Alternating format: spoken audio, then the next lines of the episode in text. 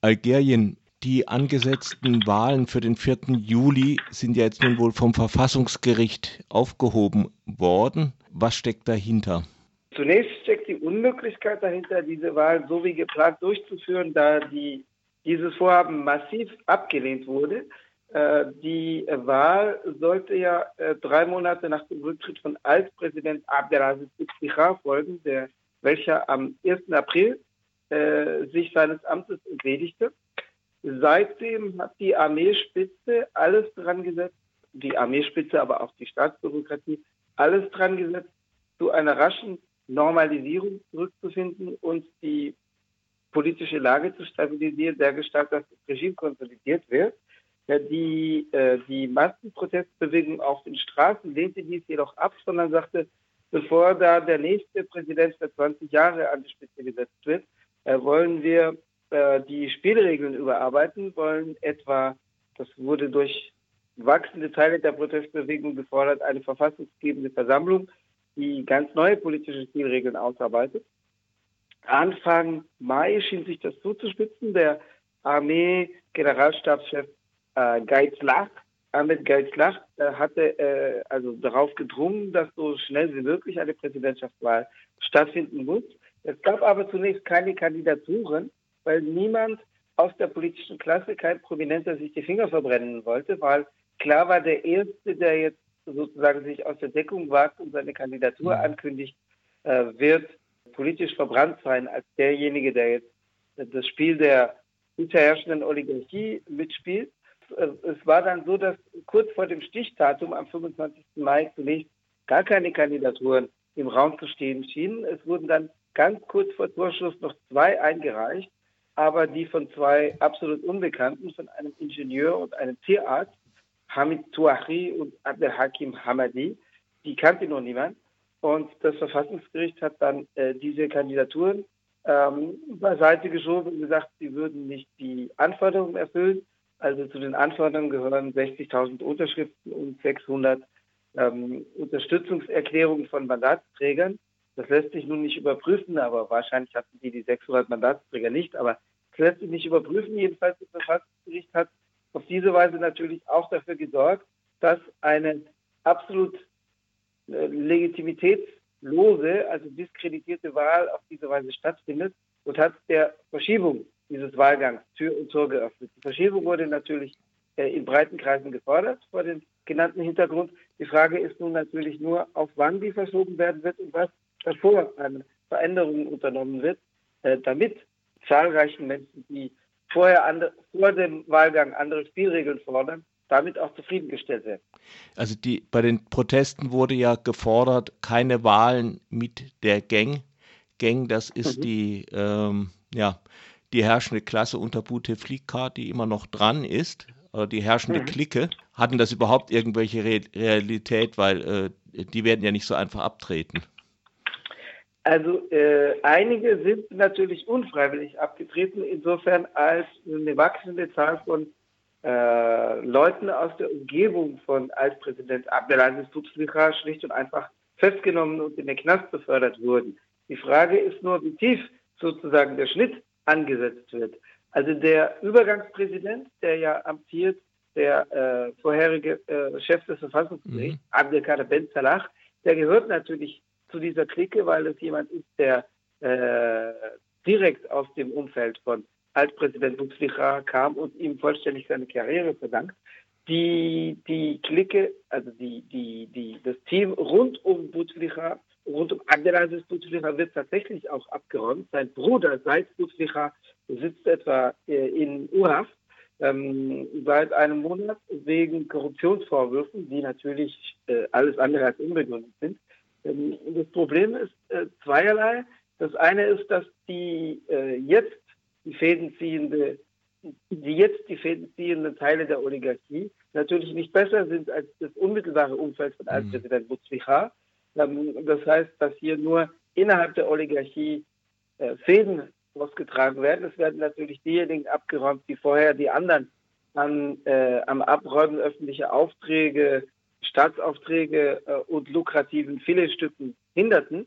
Äh, das Zweite ist, dass es gleichzeitig der Auftakt zu einer äh, nicht total verallgemeinerten, aber doch zu einer breiteren Repressionswelle ist, weil ähm, tatsächlich zwar korrupte Politiker und Unternehmer festgenommen wurden, äh, darunter, wie gesagt, der Präsidentenbruder äh, ähm, Said Bouteflika, darunter schon seit April der frühere Arbeitgeberpräsident Ali Haddad, darunter auch der größte Privatunternehmer des Landes, der allerdings nicht auf der Linie Abdelaziz Bouteflika war, also äh, Ibrahim Rebrab, der vermögensschwerste Einzel, die vermögensschwerste Einzelperson in Algerien, der größte Privatunternehmer.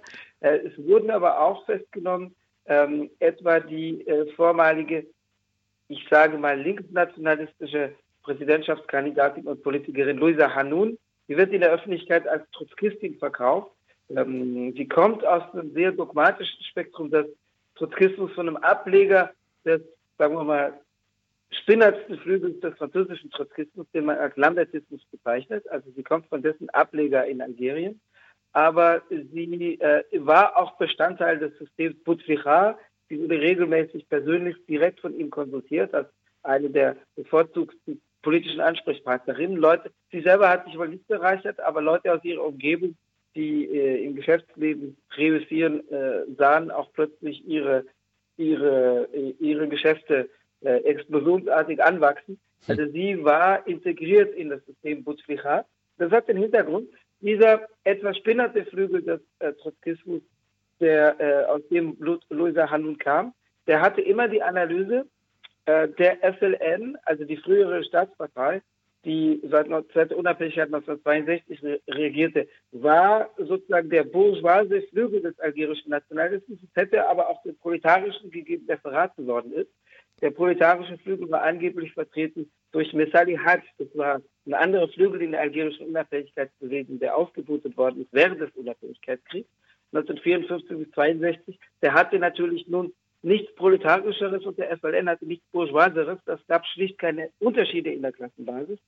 Aber da man, da diese, da diese Pseudolinken, sage ich mal, immer eine volkswirtsartige, dogmatische, schematische Erklärung für alles benötigten, mhm. erklärten sie die Welt so, da aber Bouteflika nach seinem Amtsantritt im April 1999 den äh, die, die frühere Staatspartei weit, weitgehend abservierte, um ein äh, auf seiner Person basiertes Regime zu errichten, meinte Hanun da nun einen revolutionären Schnitt zu erkennen, weil die alte Staatspartei zurückgedrängt werde.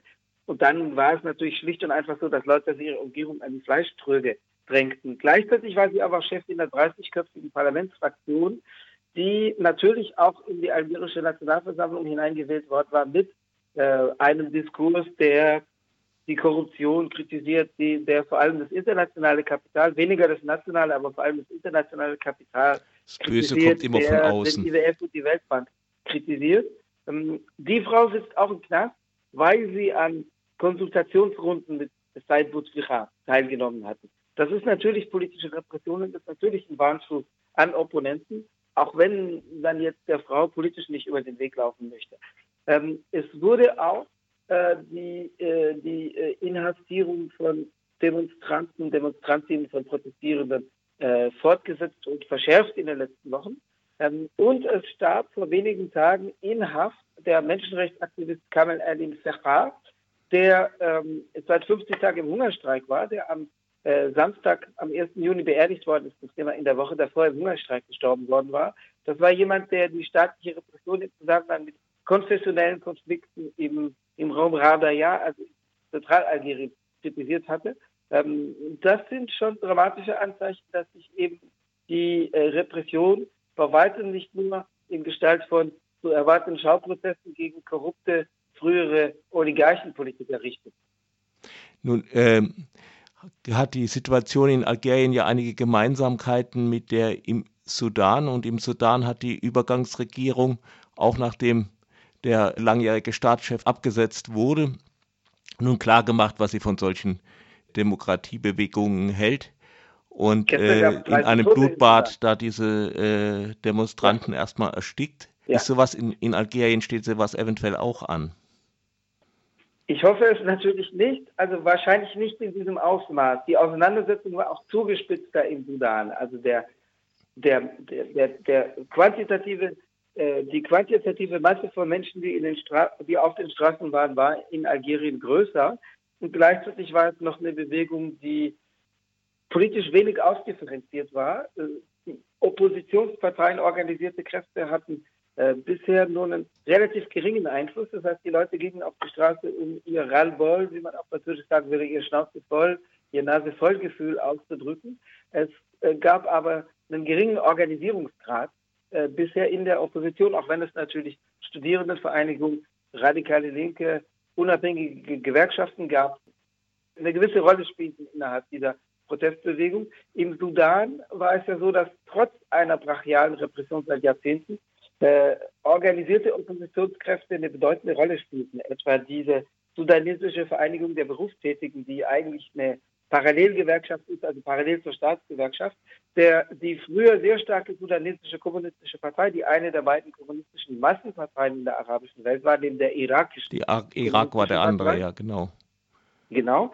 Äh, die, die, die besteht noch, die gibt es noch, die hat natürlich nicht mehr die Bedeutung, die sie in den 1950er, 1960er Jahren hatte, unter anderem durch den Wegbruch der UdSSR als Bezugspunkt für viele kommunistische Parteien, aber die, äh, diese sudanesische kommunistische Partei hat viele Intellektuelle, politisch ausgebildet und äh, die äh, de facto Gewerkschaften, die in dieser sudanesischen Vereinigung der Berufstätigen zusammengeschlossen sind. Also dazu gehören lohnabhängige Gewerkschaften, es sind aber auch Anwälte und Ärzte, Ärztinnen, Organisationen drin zusammengeschlossen.